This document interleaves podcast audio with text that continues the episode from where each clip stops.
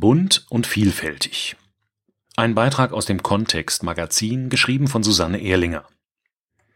Mit einem Kunstprojekt im öffentlichen Raum hält die Stadt München die Erinnerung an die im Nationalsozialismus verfolgten Homosexuellen wach.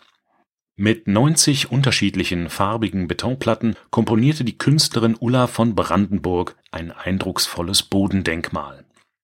Der Narr trägt ein Kostüm aus bunten Stoffflicken. Nur er darf dem König die Wahrheit sagen. Für die in Paris lebende Künstlerin Ulla von Brandenburg, die mit unterschiedlichsten Medien arbeitet, symbolisiert das Gewand mehr als ein lustiges Outfit. Es deutet darauf hin, dass allen, gleich welcher Hautfarbe, Religion oder sexuellen Ausrichtung, ein Platz in der Gesellschaft zustehe und es letztlich gar keinen König brauche.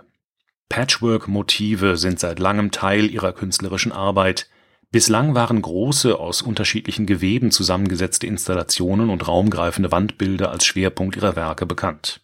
Für München hat die deutsche Malerin, Grafikerin, Installations- und Videokünstlerin mit einem Bodendenkmal erstmals ein Kunstwerk im öffentlichen Raum geschaffen.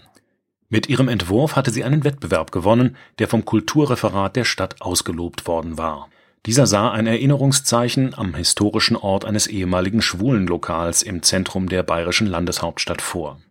Nun hält ein großflächiger Winkel, der sich nach Art eines bunt gefächerten Patchworks aus Betonplatten um eine neu bebaute Häuserecke erstreckt, die Erinnerung an die Razzia im Lokal Schwarzfischer wach. Diese war 1934 Auftakt zur Verfolgung und Ermordung von Homosexuellen durch die Nationalsozialisten. Für die Künstlerin Zitat, bezieht sich das bunte Muster des Denkmals auf die Regenbogenfahne, die ein wichtiges Symbol der Lesben- und Schwulenbewegung ist und auch allgemein als Zeichen für Toleranz, Vielfältigkeit und Hoffnung steht. Zitat Ende. Anlässlich der Eröffnung beschrieb die Künstlerin ihre Intention, den Erinnerungsort als Bodendenkmal zu gestalten, mit einem Zitat des französischen Philosophen Jean Baudrillard. Das Vergessen der Vernichtung ist Teil der Vernichtung selbst. Mit ihrem Werk stellt sie sich diesem Vergessen entgegen Menschen betreten das Denkmal, sie gehen über Geschichte, die nicht vergessen werden darf, sie werden auch von Geschichte getragen, so Ulla von Brandenburg. Die ästhetische Konzeption und die tiefe Bedeutung des Denkmals sind die eine Seite seiner Entstehung. Zur anderen nicht minder wichtigen Seite gehört die fachgerechte und sensible Ausführung der 90 verschiedenen Betonplatten. Erst in der vertrauensvollen Zusammenarbeit zwischen Künstlerin und Manufaktur konnte sich das gesamte Werk so entfalten, wie es heute in München zur Geltung kommt und mit seiner unterschwelligen Intensität auf die Betrachter wirkt. Betonspezialist Josef Herle von Liton Plus hat sich in seiner Arbeit mit dem authentischen Werkstoff verstärkt auf die Ausführung künstlerischer Projekte spezialisiert. Ein Glücksfall für dieses Werk, das sich im Verlauf seiner Realisierung immer weiter konkretisierte Äußere Gestalt und Größe der einzelnen Formate, der trapezförmigen Platten sowie der beiden Winkel, die an die Zwangskennzeichen in den Konzentrationslagern erinnern, waren per CAD-Zeichnung seitens der Künstlerin vorgegeben.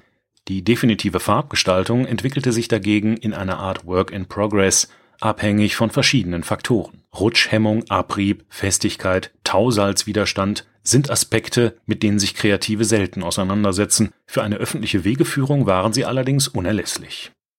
Josef Herle hat durch jahrzehntelange Erfahrung ein intuitives Gespür für durchgefärbte Betone entwickelt. Ausgehend von einer vorgegebenen Pantone-Farbpalette hat er in Kooperation mit der Künstlerin jede der einzelnen Betontafeln mittels Trockenpigment dem gewünschten Farbton angenähert, wohl wissend, dass auch die abschließende Sandstrahlung ihren Anteil am Farbausdruck haben würde aus zwei verschiedenen Zementfarben (Weiß und Grauzement), dazu vier Splittzuschlägen (grauem Granit, rotem und weißem Quarz sowie dunkelgrauem Basalt) hat der Fachmann von Liton Plus das differenzierte Farbenspektrum erreicht. Auch wegen der Härte des Materials zeigen die Platten nach dem Sandstrahlen jeweils einen individuellen Charakter.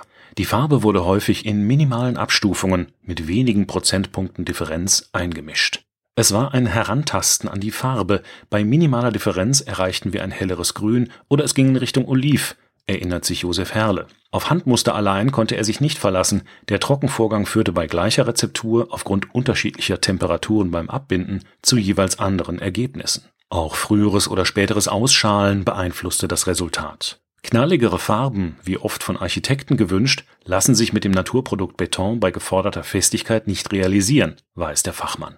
Vorteil des Projekts war, dass sich feinste Farbnuancen im Herstellungsprozess entwickeln ließen. So ist das Denkmal nicht nur ein künstlerisches, sondern auch ein handwerkliches Unikat. Keine einzige der 90 Platten kann nochmals identisch kopiert werden. Das Denkmal setzt in seiner Buntheit zugleich ein Zeichen gegen Intoleranz und Ausgrenzung und steht für eine offene Stadtgesellschaft. Ulla von Brandenburg. Dieser Beitrag wurde eingelesen von Frank Lindner, Sprecher bei Narando.